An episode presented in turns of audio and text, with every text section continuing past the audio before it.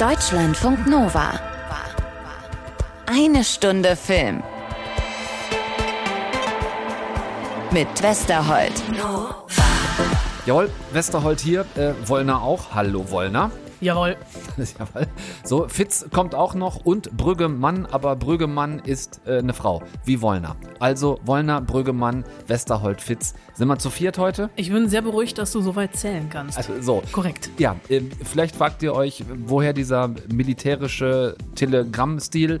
Liegt einfach daran, Vornamen sind out. Diese Woche Donnerstag startet schließlich der Nachname im Kino. Das ist einigermaßen logischerweise die Fortsetzung von der Vorname. Es geht jetzt nicht mehr um Adolf, sondern um König. So viel können wir jetzt schon verraten. Wortmann hat ihn gedreht und mit Fitz habe ich drüber gesprochen. Circa 1873 muss das gewesen sein. Das kläre ich später auf. Außerdem habe ich November geguckt, ohne Vorname, obwohl es erst Oktober ist. Auch das erkläre ich später. Was hast du denn noch so? Ich war in der Küche in Chicago in The Bear und ich war mit einem alten Mann unterwegs, mit einem alten weißen Mann, nämlich mit Jeff Bridges in The Old Man. Warst du in der Küche, Komma, in Chicago oder warst du in Chicago in einer Küche? Sowohl als auch. Donnerwetter, okay. Dann lass uns doch bitte mit Brüggemann anfangen, also First Things First. Da dürfen wir jetzt sagen Anna Brüggemann. Dann machen wir den Fitz und dann machen wir den ganzen Rest. Ja, dann muss ich äh, Anna Brüggemann äh, kurz äh, einführen. Äh, sie war nämlich letzte Woche, als du, glaube ich, in irgend, auf irgendwelchen Konzerten nicht rumgetrieben hast, war sie bei mir im, bei, bei uns im Büro. Du warst nicht da, aber Anna Brüggemann war da und nicht einfach nur so, weil ich gerne mal mit Anna Brüggemann einen Kaffee trinken wollte, den sie nicht wollte, sondern einfach nur Wasser, sondern weil ähm, sich Was, Moment, Moment. Du wolltest Anna Brüggemann also einen Kaffee einflößen, den sie gar nicht wollte? Ja, also es gab keine Gewaltanwendung. Ja. Wir haben natürlich gesprochen, weil äh, sich äh, dieser Tage ähm, eine Bewegung jährt, nämlich äh, MeToo. Äh, der Hashtag MeToo, den gab es eigentlich schon relativ lange, aber ist Anfang Oktober 2017 richtig durch die Decke, gegangen im Zuge der Ermittlungen um Harvey Weinstein. Und ähm, Anna Brüggemann hat 2018 auf der Berlinale, also Februar 2018, die Initiative Nobody's Doll publik gemacht, in der es um das Auftreten von Schauspielerinnen und Schauspielern auf dem roten Teppich ging, also das Präsentieren. Ich und deswegen dachte ich mir, ist vielleicht ganz praktisch, nicht, dass wir einfach über MeToo reden, sondern dass ich mit jemandem spreche, der daran beteiligt war und nochmal so einen anderen Blick hat, als wir von oben drauf, nämlich von, von innen drin. Mhm. Äh, und deswegen habe ich Anna Brüggemann eingeladen. Als du damals das erste Mal von MeToo gehört hast, hast du direkt Parallelen nach Deutschland gesucht oder gezogen? Oder was ging dir generell erstmal durch den Kopf? Mir ging mehreres durch den Kopf. Ich habe nicht Parallelen gezogen, weil ich finde, dass unsere Filmbranche ganz anders strukturiert ist. Alleine dadurch, dass wir ein Fördersystem haben, haben wir ja nicht diese wahnsinnig mächtigen äh, Filmproduzenten. Ich dachte irgendwie, war ja klar gewesen. Also irgendwie war mir das immer klar. Und ähm, gleichzeitig fand ich so ein bisschen seltsam, dass natürlich die ganzen Frauen sich aufgeregt haben und geschrieben haben, Hashtag MeToo und ich unterstütze das und so weiter. Und ich habe aber auch sofort gedacht, Mann, ihr seid Teil des Systems. Ihr seid auch durch dieses System groß geworden und ihr füttert dieses System. Also, hm, also das alles ging mir durch den Kopf. Und dann habe ich mich aber, ich fand es ja auch so ein bisschen, ich meine, sowas ist ja auch immer, wird dann wahnsinnig hochgejazzt und wird total Gossip und so. Diese ganzen juicy Gossip-Details haben mich eigentlich nicht interessiert. Mir war klar, dass es ein äh, 1A-Machtmissbrauch, der da stattgefunden hat. Aber wie ist das denn in der Filmszene oder Branche diskutiert worden? Ich glaube eher so, wie Sensationen besprochen werden. Eher so ein bisschen so krass, wie krass ist das denn? Und so ein bisschen, hm, wen könnte es denn hier in Deutschland erwischen? Und hm, ich habe eigentlich noch nie doofe Erfahrungen gemacht und also hm, ich schon. Also vielleicht bin ich auch nicht genug Teil der Filmbranche, um zu wissen, wie es besprochen wurde. Aber du hast äh, kurz danach auch selber reagiert. Äh, Oktober 2017 war der Artikel und du hast im November 2017 schon, oder? 2018? Nee, ich habe zur Berlinale 2018. Genau, aber Ja. das hatte ja ein bisschen Vorlauf, ne? Also du wirst ja. Ja, ja, ja. Ich hatte, das hatte Vorlauf und lustigerweise hatte ich die Idee völlig unabhängig von MeToo.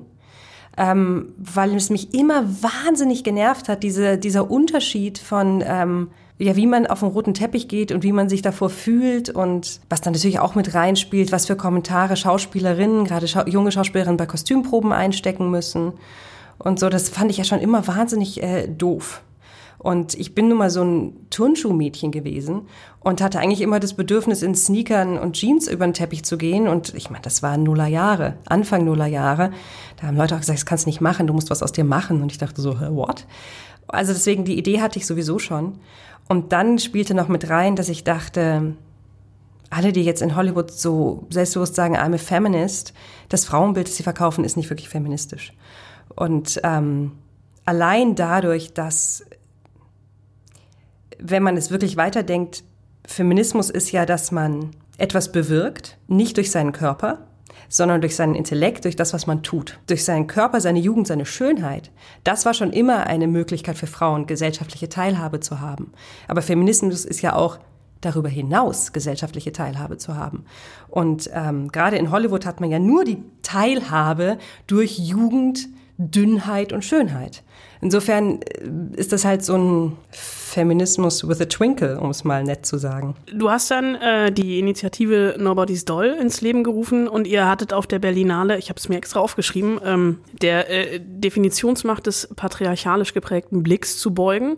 Und euer Slogan war, wir sind Nobody's Doll, wir sind Künstlerinnen und keine hübschen Puppen. Mhm. Wie ist das damals aufgenommen worden?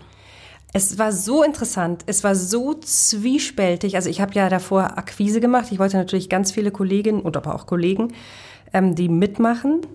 Und es war so interessant, manche haben wirklich gesagt, das ist ein Low-Brainer. Natürlich mache ich mit, sofort.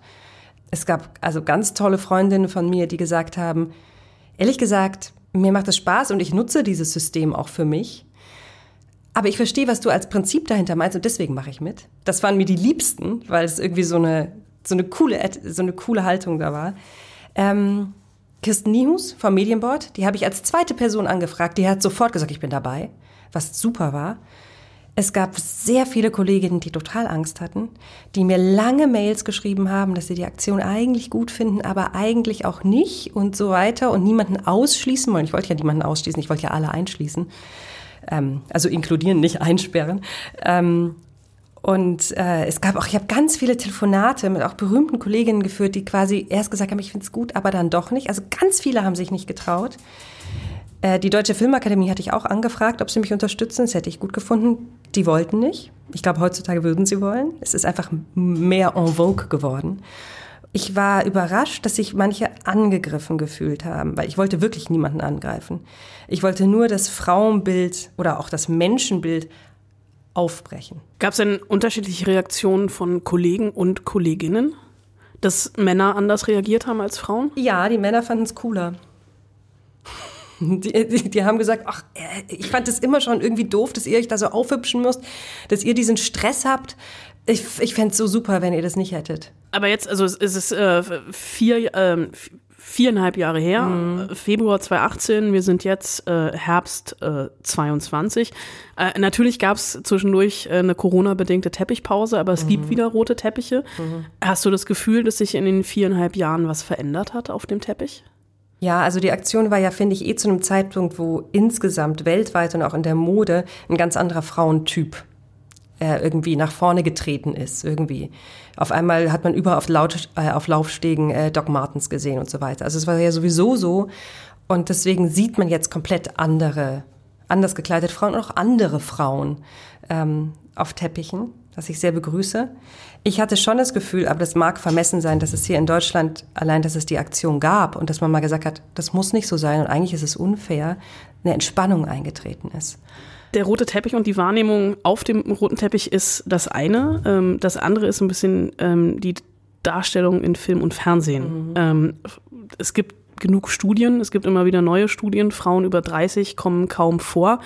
Hat sich da für dich in der Wahrnehmung was geändert? Also in meiner subjektiven Wahrnehmung ja. Ich habe schon das Gefühl, dass es interessante Rollen für Schauspielerinnen ab 40 gibt. Allein durch den äh, Siegeszug von Frances McDormand in Amerika. Oder ich meine jetzt auch hier Legal Affairs mit Lavinia. Ich meine, Lavinia sieht Bombe aus, aber sie ist 40. Ja? Das, also, also sowas gibt es, finde ich, schon mehr. Und da ist ja jetzt auch zu Recht ein Fokus drauf. Und ich, ich hoffe, dass das auch noch weiter so ist. Es ist ja auch so, ich meine, wenn man interessante Geschichten erzählen will, viele viel Interessantes fängt halt erst ab 40 an. Also wenn man das alles ausklammert oder sagt, interessant ist dann nur noch die Männer ab 40, das ist ja so allein schon von einer Erzählperspektive her ist es, nimmt man sich so viel, dass ich ähm, hoffe, dass das anhält. Weil wie oft ist es vorgekommen, dass du Drehbücher bekommen hast, in denen du die Frau von warst oder in der irgendwie deine, dein, deine Rolle einen Vornamen hatte, aber keinen Nachnamen und halt wirklich so in dieses Klischee-Beiwerk-Ding reingefallen ist?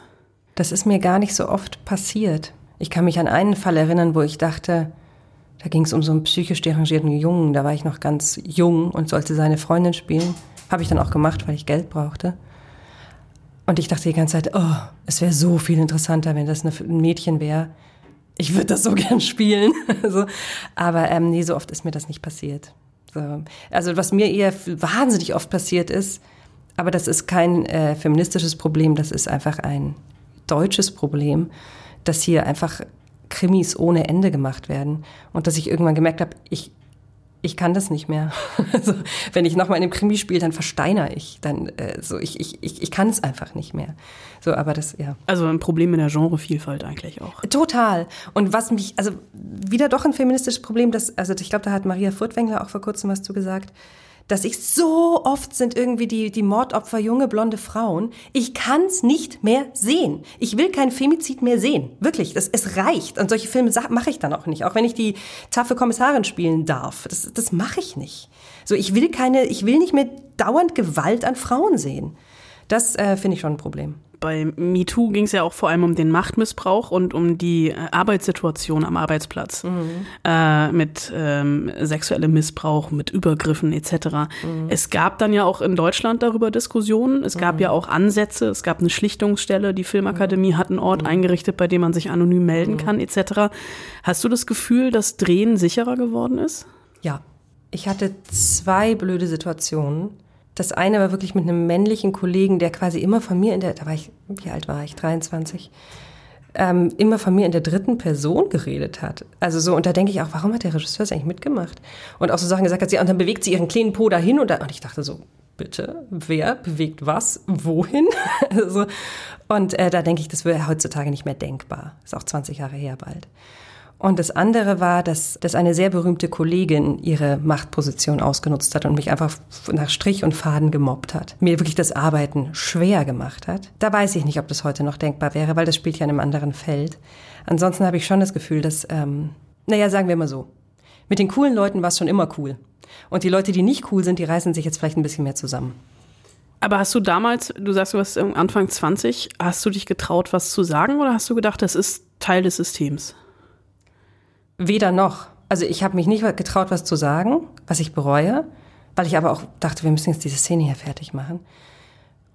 Ich habe nicht gedacht, das ist Teil des Systems, weil ich ja schon so viel gedreht hatte und so viele auch positive Erfahrungen gemacht hatte mit ganz tollen Kollegen und Kolleginnen. Ähm, ich dachte einfach nur in dem Moment, was für ein Arschloch. also, aber das dachte ich wirklich als ganz individuelle Sache. So. Was glaubst du denn, also wo stehen wir gerade in der Gleichberechtigung von Schauspielern, Schauspielerinnen, Regisseuren, Regisseurinnen in der Filmbranche? Was braucht es noch, damit wir gar nicht mehr darüber reden müssen, ob es eine Gleichberechtigung vorhanden ist? Mhm, gute Frage. Also ich würde denken, zwei wichtige The Themen wären auf jeden Fall die, die Attraktivität des Alters, die Sichtbarkeit insgesamt in unserer Gesellschaft von Frauen jenseits der 50 insgesamt einen Respekt vorm Alter, also bei Männern und Frauen. Das würde, ich, würde glaube ich, eine unglaubliche, unglaubliche Welten auftun und auch eine unglaubliche Entspannung für die Frauen bringen. Und ähm, was wirklich noch überhaupt nicht, finde ich, beackert wurde, ist, ähm, dass Schauspieler immer dünn sein müssen. Schauspiel also beides. Das hab, da habe ich auch bei Nobody Stall mit vielen äh, Kollegen und Kolleginnen geredet und der Druck lastet auf beiden. Ne? Und ähm, ich finde bei Frauen noch mehr. Also wenn man nochmal nach Hollywood schaut, die, ich weiß es nicht, was für ein Body Mass Index die alle haben, zwölf oder so. Ist, ähm, ja. Also ich finde es, ich treffe die ja teilweise, das ist erschreckend. Ja, weil die also ich habe manchmal das Bedürfnis im Interview ihnen eine Stulle zuzuschieben. Mhm. Es wird besser mhm. und es gibt auch, also ich würde auch sagen, es gibt so ein paar die sich da keinen Kopf mehr drüber machen. Mhm. Aber auf der anderen Seite, wenn man sich dann mal anguckt, die drei Übergewichtigen, die es gibt, Rebel Wilson, Melissa McCarthy. Ja, Lena Dunham. Ja, wobei, äh, ja, Lina Neim ist ja nochmal eine andere Generation Ja, auch. ja, stimmt. Aber da finde ich, wie, wie, die habe ich jetzt in den letzten zehn Jahren fünf, sechs Mal getroffen und Ja. das ist auch ein Ja. mal halb, mal Ja. doppelt. ja, vor allem finde ich halt unangenehm, es gibt gar nicht so die gesunde Mitte. Ja. Also das ist halt entweder wirklich ganz dünn oder dann halt auch, das finde ich aber auch unangenehm, in Anführungszeichen, die lustige Dicke. Aber wo ist denn wirklich einfach so norm normal gebaute Frauen? Ähm, ich hatte schon so ein bisschen Angst, weil es gibt eben Tyrona Paris und ähm, Diana Lynch. Die sind ja aber beide Persons of Color. Die sind beide, haben Mega-Figuren. Und ich habe so ein bisschen Angst, dass man das den People of Color quasi erlaubt oder das dann irgendwie da auf eine komische Art sexy findet, aber so die, die, die nordeuropäischen Frauen nach wie vor bitte dünn sein müssen. Also das wäre mir ganz unangenehm, wenn das so ist. Es ist mir nur so aufgefallen, dass es dieses, diese, also dass es da diese tollen Frauen gibt. Also weil, Entschuldigung, wer hungert, der ist nicht in seiner Kraft. Und wenn ich nur dünne Frauen sehe, die nicht in ihrer Kraft sind, aber so tun, als wären sie in ihrer Kraft, das ist ja, da hat man ja, kriegt man ja eine Wahrnehmungsstörung. Und äh, also das ist ja, Aber wo, wo muss man da ansetzen? Bei, bei den CasterInnen oder bei den, äh, Nee, bei den Studiobossen. Bei den Würde ich Studio- denken. Ja, ja, würde ich schon denken. Also bei den oder halt bei den Prozenten. Es ist ja auch so interessant, jetzt die Generation von den Frauen um die 20, die sind ja so aufgeteilt. Da gibt es auf der einen Seite diese ganz selbstbewussten Frauen, die auch wirklich sagen, hey, Bodyshaming, pass auf, so ich bin hier, wie ich bin und ähm, ich finde diese Frauen toll. Ich rasiere mich nicht, es ist mir alles egal, hier ist mein Körper. Das gibt's mehr, viel mehr als in meiner Generation gab's das nicht. Und gleichzeitig gibt's aber halt auch viel mehr essgestörte Mädchen. Also durch Corona jetzt noch mal mehr und durch Instagram noch mal mehr, weil die sich da irgendwie ihren Thigh Gap anschauen können. Und ähm, das ist so eine komische Auseinander, ein komisches Auseinanderklaffen. Ich finde ja schon, dass die Mode da gerade an einem richtigen Moment ansetzt, dass sie halt quasi sagen, strong is the new skinny. Kann dann natürlich auch zu so einem Sportwahn führen. Aber ähm, das ist zumindest, ich weiß nicht, wo man ansetzen muss, aber das ist zumindest das, was ich mir wünschen würde. Einfach ähm, keine Angst vorm Alter und keine Angst vor normalen Körpern. ganz herzlichen Dank für das Gespräch. Ja, danke. Deutschlandfunk Nova. Eine Stunde Film.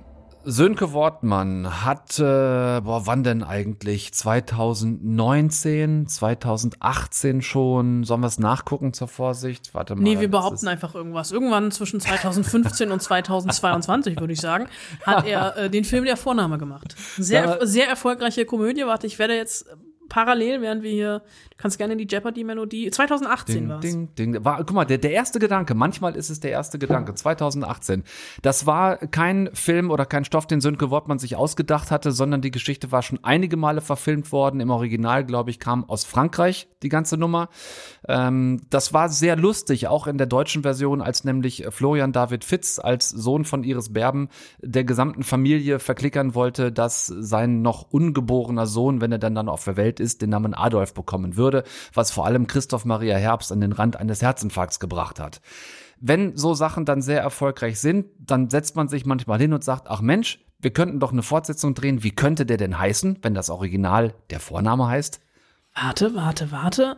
Der Nachname? Vielleicht sogar der Nachname. Das haben sie dann gemacht. Das war ja auch so ein Corona-Ding letzten Endes. Äh, dazu kommen wir aber später noch. Es geht um Folgendes. Das sind wir. Die Familie Böttcher. Ich habe alle in unser Haus auf Lanzarote eingeladen. Es gibt nämlich was zu erzählen. Äh, Das muss ich kurz erklären, weil ich glaube, jeder Anfänger gerade den massiven Schnitt gehört hat, der da drin ist. Eigentlich geht diese Szene 50 Sekunden lang. Äh, Die Familienvorstellungsrunde, die Iris Berben hier von sich gibt, das musste ich aber so schneiden, weil das ansonsten nämlich den ganzen Film schon erklärt hätte. Du möchtest an dieser Stelle nichts sagen. Doch, warte, ich überlege. Okay. Ich habe mich dabei sehr abgeholt gefühlt an dieser Stelle, weil ich noch mal, ist ja wirklich ein Recap von der Vorname, Ja. äh, und dachte, ja geil, ich muss den Vornamen nicht noch mal gucken, damit ich hier reinkomme. Ja, es ist so ein bisschen wie, also Was bisher geschah. Ja, äh, tatsächlich. Es ist ein Was bisher geschah, wo ich gedacht habe, bei wie vielen Filmen oder bei wie vielen Filmfortsetzungen habe ich das denn eigentlich schon so detailliert gesehen? Mir ist keiner so wirklich eingefallen. Bei Serien kennen wir natürlich dieses Was bisher geschah. Bei Filmen, Bei Marvel-Filmen würde ich es mir manchmal wünschen. ja, um den, den Überblick nicht vollständig zu Und verlieren. gab's ja jüngst erst bei Thor 2783 gab es ein sehr geiles, was bisher geschah. Das war aber auch ein sehr besonderes, was bisher geschah. Ähm, wir haben eben schon gesagt, Iris Berben ist wieder mit dabei als Mama Dorothea Böttcher. Florian David Fitz und Caroline Peters äh, spielen wieder deren leibliche Kinder äh, Thomas und Lissy. Christoph Maria Herbst ist äh, Lissys Mann Stefan und Janina Use wiederum die Freundin von Thomas. Und dann gibt's noch Justus von Donani als Dorotheas Adoptivsohn René. Und genau das ist hier das Problem. Bring die Koffer schon mal in mein Zimmer, okay? Dein Zimmer? Äh, nee, nee, nee, das geht gar nicht. Wie, wie das geht nicht? Das ist Renés Refugium. Sein Refugium? Ja? In meinem Zimmer? Da darf niemand rein, nicht mal ich. Was ist denn da oben? Ein SM-Studio oder was? Was denkst du eigentlich von mir? Das willst du nicht wissen. Okay, ich geb's zu, es ist unser SM-Studio. Geht da bitte nicht rein, ihr könntet euch an unseren Stachelhalsbändern verletzen. Und an dieser Stelle müssen wir eigentlich, glaube ich, aufhören, über den Film zu sprechen. Ja, weil sonst ist wirklich einfach schon alles verraten. Ähm, es wurde gedreht auf Lanzarote dieses Mal. Das ist der große Unterschied zum ersten Film. Wir bekommen erzählt, Er wurde gedreht in einem Wohnzimmer. der wurde gedreht in irgendeinem x-beliebigen Wohnzimmer. Jetzt auf Lanzarote soll diese Familie eine Art Feriendomizil haben. Äh, die ganze Familie kommt dort zusammen und wir sehen schon ein bisschen dieses Covid-Kammerspiel. Also sechs Wochen waren die da, ich glaube auch nur in dieser Hütte auf Lanzarote, äh, in einem Haus. Das muss sehr herausfordernd auch für die DarstellerInnen gewesen sein, für die gesamte Crew. Das wird der Herr Fitz noch erzählen. Ich fand es ein bisschen arg gesteigert, dieses in dieser Familie hasst wirklich jeder jeden anderen. Ab einem gewissen Punkt hat's mich sogar ein bisschen genervt. Also dysfunktional ist in dem Fall tatsächlich ja noch untertrieben, weil hier jeder jedem eine reinhaut, sobald er es auch nur kann. Ja. Verbal natürlich nur, wobei auch das nicht stimmt. Es kommt ja auch zu körperlichen Auseinandersetzungen. Es gab im ersten schon körperliche Auseinandersetzungen. Mich hat es auch so ein bisschen zu sehr gestört, dass die Figuren alle so reißbrettartig wirkten und genauso agiert haben, wie ich davon ausgegangen bin, dass sie agieren. Sie haben sich alle ständig gegenseitig ans Bein gepisst. Ähm, ich habe mit der, darüber kann man, also darüber können wir jetzt nicht reden, mit der Auflösung habe ich ein unglaublich großes Problem. Ähm, ich habe ähm, mich gefragt, warum Florian David Fitz immer so Rollen spielt, die er eigentlich selber hassen müsste oder auch wahrscheinlich tut. Ich mag Caroline Peters total gerne. Das ist noch mein alter Mord mit Aussicht, meine alte Mord mit Aussicht Liebschaft. Ja. Äh, Christoph Maria Herbst spielt halt äh, Christoph Maria Herbst. Christoph Maria Herbst. Und bei Janina Use dachte ich die ganze Zeit, das ist Nilam Farouk. Weil sie einfach, also Sönke Wortmann hat mit Nilam Farouk jetzt zwei Filme gedreht. Janina Use ist auf einmal nicht mehr blond, sondern auch brünett und Ist hat richtig. die Nilam Farouk-Brille. Und ich dachte die ganze Zeit, was ist da schiefgelaufen? ich meine das gar nicht böse. Nein. Um Gottes Nein, Willen. aber du hast ja aber es war so, vollkommen ich habe hab fünfmal hingucken müssen, bis ich verstanden habe, dass es Janina Use ist und nicht Nilam. Ja, ich glaube, eins der größten Probleme dieser Fortsetzung ist, dass dieses Überraschungsmoment aus Teil 1 vollkommen fehlt. Dass wir alle Charaktere schon kennen, wenn wir den ersten Teil gesehen haben, die bleiben auch komplett in ihren Rollen. Da gibt's auch von Film 1 zu Film 2 Keine Weiterentwicklung, Keine nichts. Weiterentwicklung innerhalb der Figuren. Es wäre interessant gewesen, wenn eine oder einer von denen sich mal ein bisschen gewandelt hätte, wenn da irgendwas passiert wäre. Aber die spielen genau sich aus dem ersten Teil mit dem wirklich einzigen Unterschied neben der Tatsache, dass das Setting einfach ein bisschen sonniger ist, es ist ein bisschen wärmer als in diesem Wohnzimmer in Teil 1, aber ansonsten äh, ist wirklich das, das einzige Momentum, das sich geändert hat, dass es nicht mehr um einen Vornamen, sondern um einen Nachnamen geht. Ähm, positiv könnte ich dem Film zugute halten, dass ich dann unterm Strich doch fand, dass dieses Ensemble innerhalb ihrer Rollen ganz gut funktioniert. Ja, Ich hatten Spaß. Das Ja. hat man, hat man ihnen angemerkt. Ja. Ich habe auch vielleicht dreimal gelacht. So, das ist dreimal mehr als Anna bei gewöhnlichen Komödien lacht. Insofern äh, können wir das dem Film zugute halten. Es ist aber tatsächlich äh, kein Muss diese Woche. Vielleicht leider in Anführungszeichen noch weniger, wenn ihr den ersten Teil, wenn ihr der Vorname gesehen habt, dann äh, fehlen die Überraschungen vielleicht doch ein bisschen mehr. Ich habe mit Florian David Fitz über diesen Film geredet und das muss ich tatsächlich kurz erklären, bevor ihr das hört. Denn das war tatsächlich im Dezember 2021. Der Film sollte kurz danach im Januar rauskommen. Florian hatte damals, als wir gesprochen haben, Corona, der saß bei sich zu Hause, ich bei mir zu Hause. Ähm, und dann, als der Film rauskommen sollte, bekam quasi der Film Corona und wurde verschoben bis jetzt auf Oktober. Jetzt kommt erschwerend hinzu, dass ich inzwischen schon wieder mit Florian gesprochen habe und zwar über seinen neuen Film Oscars Kleid. der im Dezember rauskommt. Also werdet ihr im Dezember Florian David Fitz sowieso wieder hören. Deshalb habe ich ähm, diesen ja, dieses Treffen, was wir digital hatten im Dezember, auch sehr eingestampft. Ihr bekommt jetzt gleich die Essenz dessen. Unter anderem auch deshalb, weil sich das Ganze soundtechnisch ungefähr so angehört hat. Ja, weißt du was? Ja, ich habe mich mega gefreut, weil ja, München ist ja auch bekannt für, also die Verbindung Berlin-München Neuland, Internet und sowas, ne? Ganz schlecht, ja. Digitale Unterversorgung in München, also das war schon herausfordernd. Äh, trotzdem haben wir uns ein bisschen unterhalten über, ähm, wo habe ich das eigentlich hingeschrieben, worüber wir gesprochen haben? Ach, da oben steht das, genau. Äh, trotzdem haben wir uns ein bisschen äh, unterhalten über Familie, die keiner haben will, über die Hölle am Set, wenn man auf Lanzarote ständig glühendes, geschmolzenes Glas in den offenen Sandalen hat. Aua. Oder es sich zumindest so anfühlt. Westerholt auf dieser Seite des Bildschirms und das da mir gegenüber, das soll wohl ein Fitz sein. Das ist richtig, die Überreste. Ja, so. Ähm, aber Fitz was ist die Frage, ne? Ich habe nachgeguckt, wenn wir hier schon in Sachen Nachname unterwegs sind. Äh, Fitz ist eine patronymische Vorsilbe im anglo-normannischen Raum, also beispielsweise Fitzgerald oder Fitzsimmons, wie wir es kennen. Bei dir ist aber nach Fitz Schluss. Was denn da passiert? Ich, ich habe keine Ahnung. Und tatsächlich ähm, hast du völlig recht. Ich, äh, recht. Das kommt aus dem Französischen, soviel ich weiß, ne? von Fies. Und weißt du was? Was das Pikante ist, ähm, ist äh, bezeichnet ja ähm, Bastarde. Es bezeichnet die unehelichen Söhne von äh, Harris, werden halt Fitzharris. Und als die Normannen quasi äh, nach Großbritannien kamen, haben sie das quasi mitgenommen. Das heißt, äh, das ist quasi Jon Snow. Ja. Der Jon Snow von, äh, von England. Und, und Witzigerweise heißt mein, Sohn, äh, mein, mein Name ja nur Sohn. Richtig. Genauso wie Sönke ja eigentlich nur Söhnchen heißt. Bei Sönke war. So. Jetzt können wir das Ganze noch ins Absurde drehen, weil es gibt ja äh, Fitz auch als Vorname. Ne? Also auch Fitz-Fitz, die Kombination wäre durchaus möglich. Das wäre dann aber Sohn, Sohn und dann wird es vielleicht ein bisschen zu kompliziert. Fitz gibt es als Vorname. Da sagst du mir, ja. was ich nie gehört habe in meinem Leben. Ja, ja, doch, tatsächlich. Aber wir wollen ja Gott sei Dank nicht über den Vornamen reden, sondern über den Nachnamen. Und deshalb bleiben wir bei, bleiben wir bei Fitz, ähm, dem Nachnamen. Ähm, Wortmann, wie wir ihn liebevoll nennen, war da ja auch gleich sehr konsequent. Im Vorspann des Films bereits nur Nachnamen zu lesen. Wir sehen ein Flugzeug landen auf der schönen Insel Rote. Wir sagen nur Rote, weil Lanza ist der Vorname. Der spielt nicht mit.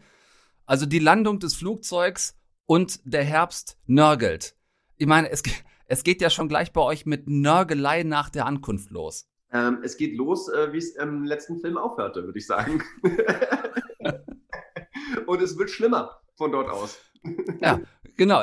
Es fängt schlimm an und wird immer schlimmer. Wie, wie war das da auf der Insel? Ihr hattet ja, sag ich mal, zumindest ein etwas schöneres Drehset dieses Mal als letztes Mal. Also auf jeden Fall hast du das Gefühl, der Teufel hat einfach hier mal sein Wohnzimmer ausgerollt. ähm, ist, da wächst kein Grashalm mehr und es ist wie so Atomwinter ähm, bei, an bestimmten Gebieten und das ist unfassbar beeindruckend, aber auch sehr, sehr surreal. Also es ist wirklich eigenartig. Und dann später, wenn du mal sechs Wochen da abhängst, dann findest du so Ecken, wo du sagst, wow, krass, und diese ganzen Vulkane und hier wachsen auch alle möglichen tollen Pflanzen und hier ist es auch schon wirklich toll.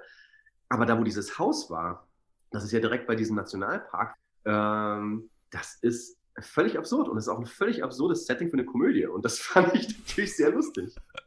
Ja, aber es, es passt doch wieder zu dem, was wir eben schon angedeutet hatten. Dadurch, dass ihr euch ja auch familiär im Vorhof der Hölle miteinander befindet, ist doch vielleicht dieses vulkanische Lanzarote genau Kreise richtig gewesen. Hölle und wir durchschreiten sie alle absteigend nach unten.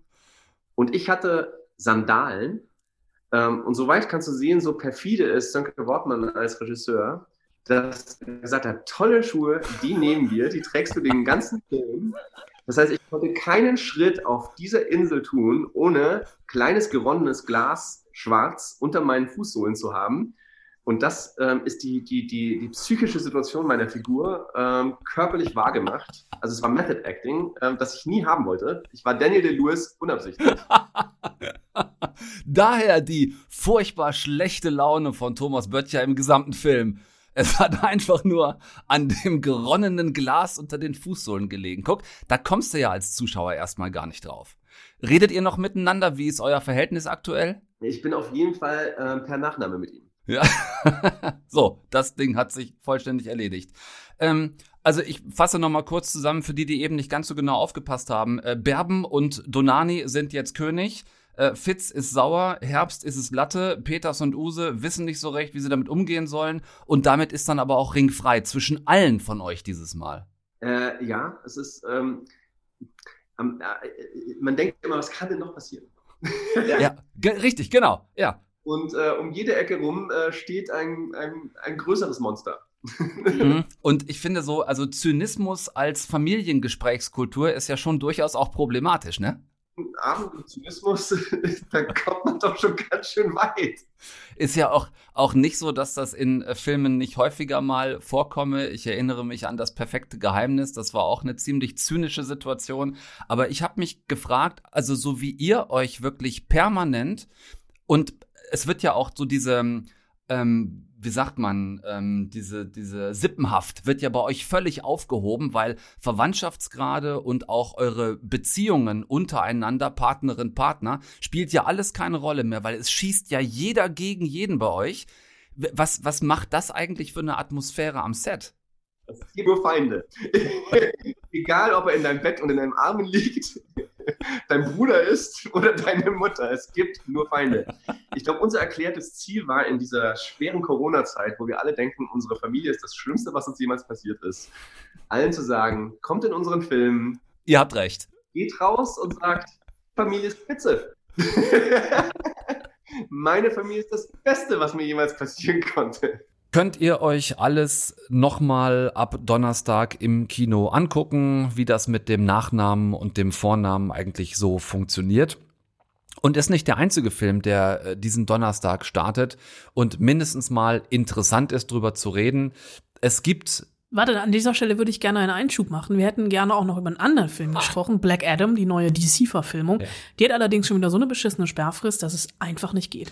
Ja, und Wenn wir beim Gucken nicht implodieren sollten, machen wir es vielleicht nächste Woche. Außerdem, was für uns noch das viel größere Hindernis ist, dass uns dieser Film erst gezeigt wird, nachdem wir den Podcast bereits produziert haben. Inklusive einer Sperrfrist, die eine Veröffentlichung des Podcasts dann auch noch verhindern würde. So, insofern Black Adam möglicherweise. Aber ich wollte, wollte dich nicht aufhalten. Nein, nein, nein, nein, hast du nicht. Komm, mach November. ich Oktober. mache, genau. Ja, wir wollten, habe ich vorhin angekündigt, über November reden und das im Oktober. Es geht nicht um irgendeinen November im Film, sondern um den wahrscheinlich dunkelsten November in der französischen Nachkriegsgeschichte, nämlich den November 2015 und die Anschlagsserie Serie in Paris und Umgebung, also am Stade de France beim Länderspiel Frankreich-Deutschland damals, ähm, um das Massaker im Club Bataclan beim Konzert einer Band und um die diversen Attentate in Pariser Bars und Kneipen. Es ist 1.17 Uhr und verloren haben wir sie um 22 Uhr. Sie sind uns also um etwas mehr als drei Stunden voraus. Wie weit können Sie in der Zeit gekommen sein? Das heißt, wir regeln Paris ab und die Vorstädte. Ich will, dass alle Spitzel, alle verdeckten Ermittler und alle Polizisten Frankreichs sich abstimmen. Ich will, dass wer auch immer sich in den letzten 24 Stunden merkwürdig benommen hat, verhaftet wird. Und ich will, dass sich jeder auf seine Arbeit konzentriert. Terroristen töten am Ende 131 Menschen, so um 500 werden verletzt und Frankreich ist natürlich damals komplett im Ausnahmezustand. Das Ganze ist äh, jetzt sieben Jahre her und tatsächlich gibt es dazu schon mehrere Filme, mehrere Geschichten. Einen haben wir auf der Berlinale in diesem Jahr gesehen, der kommt auch noch in die Kinos. Ähm, welche Geschichte erzählt der Film jetzt? Also es geht hier mehr ums große Ganze, nicht speziell ums Bataclan, ähm, der ja sehr eindringlich verfilmt worden ist, dieser Anschlag, sondern es geht äh, um die Ermittlungen und die Einsätze, die im direkten Anschluss an die Terrorserie äh, begonnen haben, also im Endeffekt wenige Stunden danach, ähm, wie dann die Grenzen geschlossen wurden, die französischen, äh, wie auch unter anderem die Antiterroreinheit SDAT im Dauereinsatz war. Ähm, es gab Razzien binnen fünf Tagen ohne Ende. Es gab Verhaftungen, es gab natürlich Irrtümer, es gab Freilassungen, es gab Wiederfestnahmen, es gab Erfolge, dann wieder verlorene Spuren und Finden. Und Hauptfigur in dieser Erzählung ist einer der Einsatzleiter, gespielt von Jean Dujardin. Man möchte immer noch The Artist hinten dranhängen. Ähm, Und dem merkt man natürlich in jeder Szene den immensen Druck an, der da auf ihm lastet. Zum einen direkt von der Politik, aber auch von, von Vorgesetzten. Das ist sozusagen der interne Druck. Dann gibt's aber auch den Druck durch Medien und Öffentlichkeit. Es wird erwartet, das ist zu spüren, dass diese Terroristen gefasst werden. Und zwar eher gestern als morgen. Äh, der Druck geht von oben nach unten. Also er kriegt ihn von oben, gibt ihn nach unten weiter. Ähm, es herrscht ein extrem rauer Ton und jeder Ermittlungsfehler ist natürlich der absolute Super-GAU oder wird zumindest als solcher dargestellt. Die Kamera fliegt, wir fliegen hinterher. Ähm, es sind wirklich Schauplatz- und Drehortwechsel im Sekundentakt. Mir wird das manchmal schnell ein bisschen arg viel. Ja, ich weiß, was du meinst, aber ich kann mir auch gut vorstellen, dass das einfach die Situation gut einfängt. Ja, das ist natürlich so. Ich habe auch verstanden, äh, dass äh, Cedric Jimenez, der Regisseur, genau das zeigen will. Äh, dieses Nicht-Versagen dürfen der Behörden, der Instanzen um jeden Preis. Dazu hätte er aber, fand ich am Ende des Films, nicht so viel kurbeln müssen, wie er es tut. Also vielleicht ein bisschen mehr Ruhe im Schnitt. Ähm, ein bisschen mehr Geduld mit den einzelnen Szenen hätte ich gut gefunden, denn so dauert es auch tatsächlich lange, bis er einzelnen Figuren mal die Chance zur Entfaltung gibt und zur Tiefe gibt. Und dann, als er damit anfängt, ist es fast schon ein bisschen zu spät, weil dann merkst du, muss er die Geschichte auch schon wieder rund kriegen, damit er das Ganze innerhalb von zwei Stunden erzählen kann so ein bisschen weniger Olympus has fallen. Okay, aber da habe ich jetzt mit dem Vergleich habe ich große Angst. Hätte ich äh, gut gefunden, ist so ein da ist ein bisschen viel Hollywood drin, bisschen weniger finde ich hätte gereicht. Aber trotzdem empfehlenswert oder eher nicht? Er ist spannend und wer ihm diesen immensen Action-Anteil und die wahnsinnig schnellen Schnitte und die vielen Szenenwechsel verzeiht, kann ihn sich definitiv angucken ab Donnerstag. Okay. Du hast äh, noch Serien, Anna. Ja, ich überlege auch gerade, wie wir von da jetzt zu Ja, mir kommen. Ähm, wir machen einfach einen, stellt euch an dieser Stelle einfach einen harten Schnitt vor.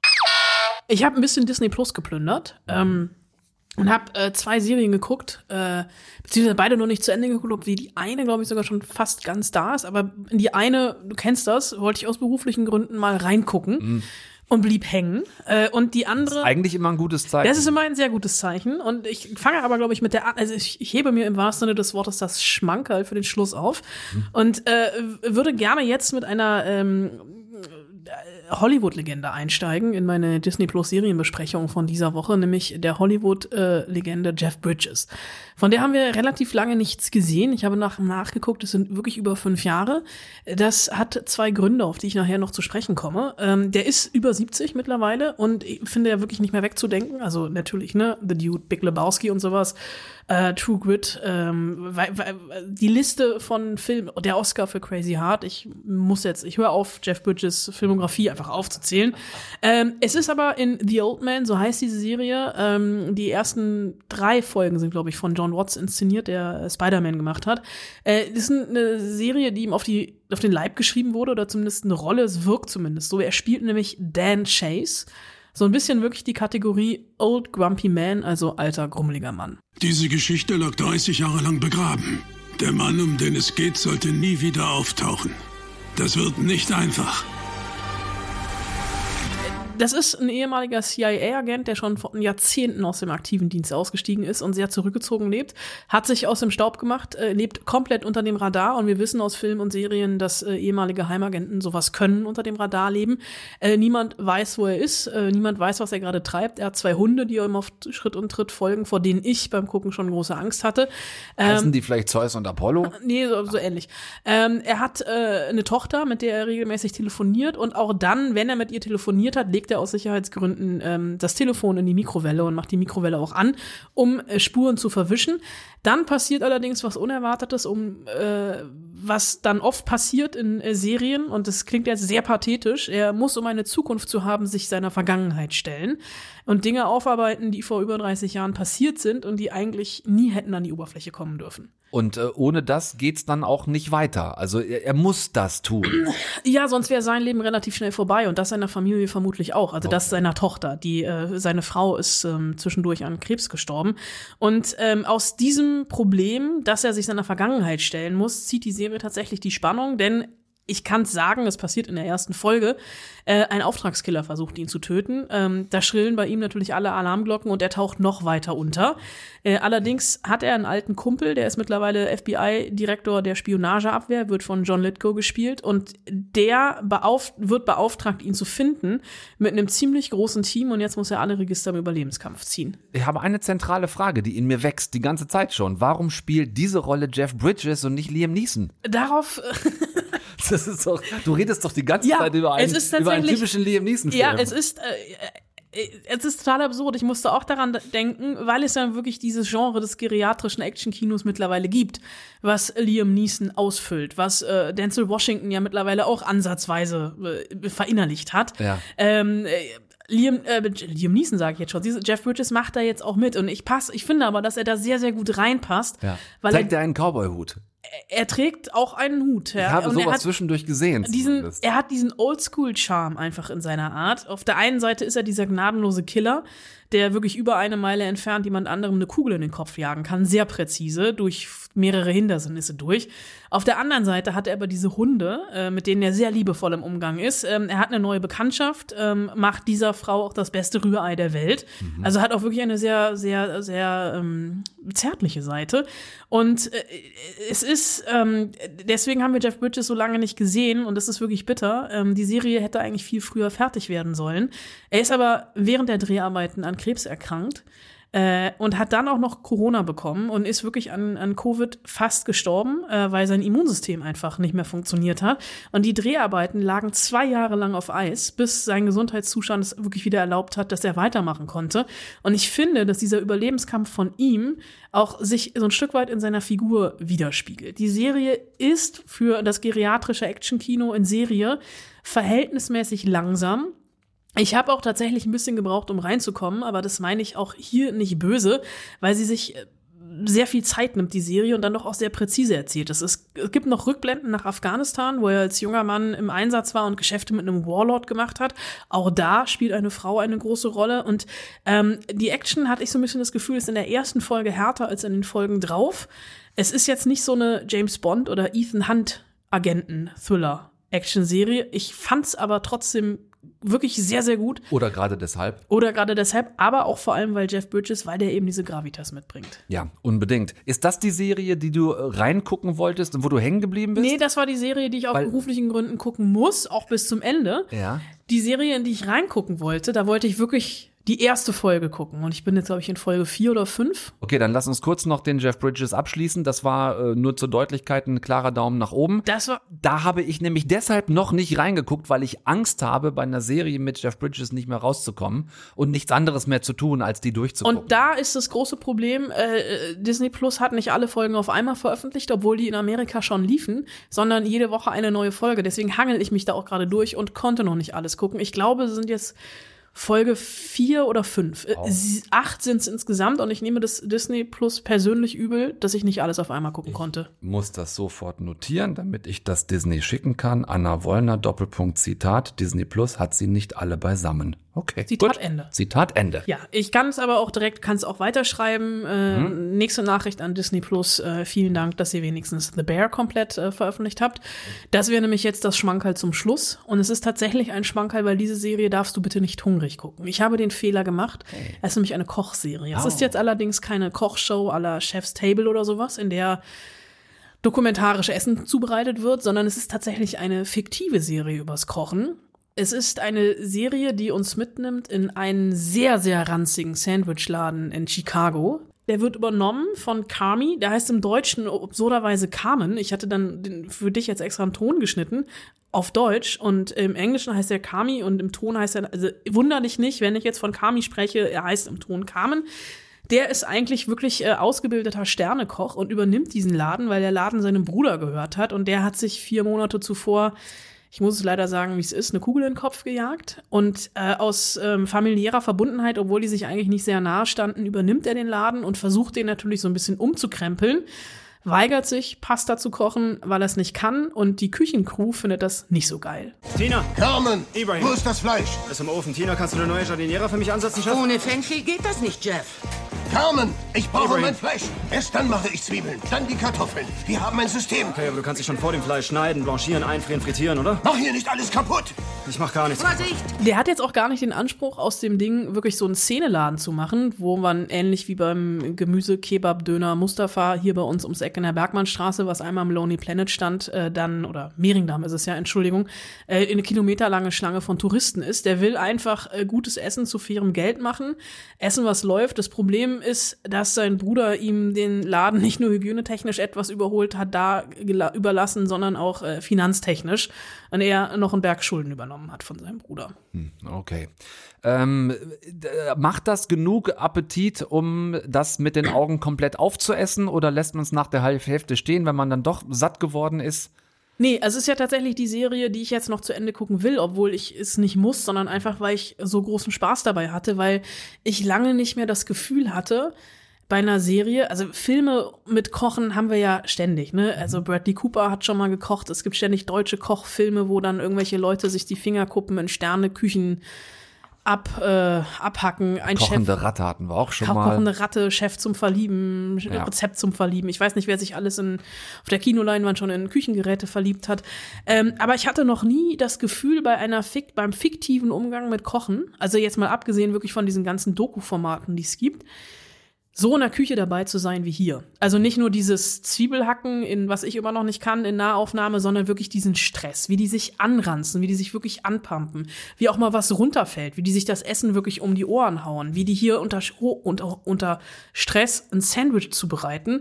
Das fand ich schon geil. Also wie das wirklich auch, ähm, ich das Gefühl hatte, ich bin Teil dieses Ladens und ich kann das in dem Moment nicht nur sehen, ich kann das riechen. Also ich hatte wirklich sehr, sehr großen Hunger danach.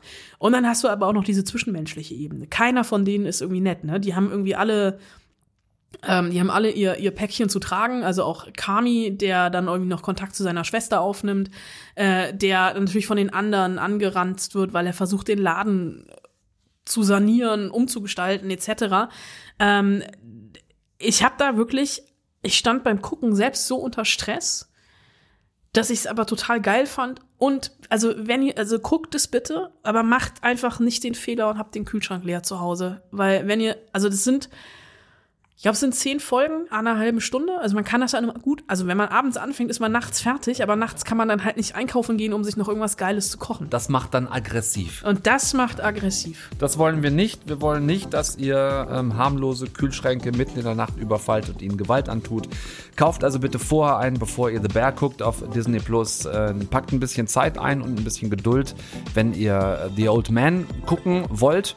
Da müsst ihr noch ein bisschen warten, bis alle Folgen da sind, falls ihr am Stück bingen wollt. Ansonsten waren zwei Kinofilme dabei diese Woche, sowohl der Nachname als auch November bzw. Novembre, wie er im Original heißt. Ähm, ja, zu Black Adam können wir aus bekannten Gründen noch nicht mehr sagen. Dafür können wir euch versprechen, dass es nächste Woche eine neue eine Stunde Film gibt. Bis dahin, passt bitte schön auf euch auf, werdet nicht krank, bleibt gesund, macht keinen Quatsch, guckt nichts, was wir nicht auch gucken würden. Hauptsache es flimmert. Deutschlandfunk Nova. Eine Stunde Film. Jeden Dienstag neu. Auf deutschlandfunknova.de und überall, wo es Podcasts gibt. Deine Podcasts.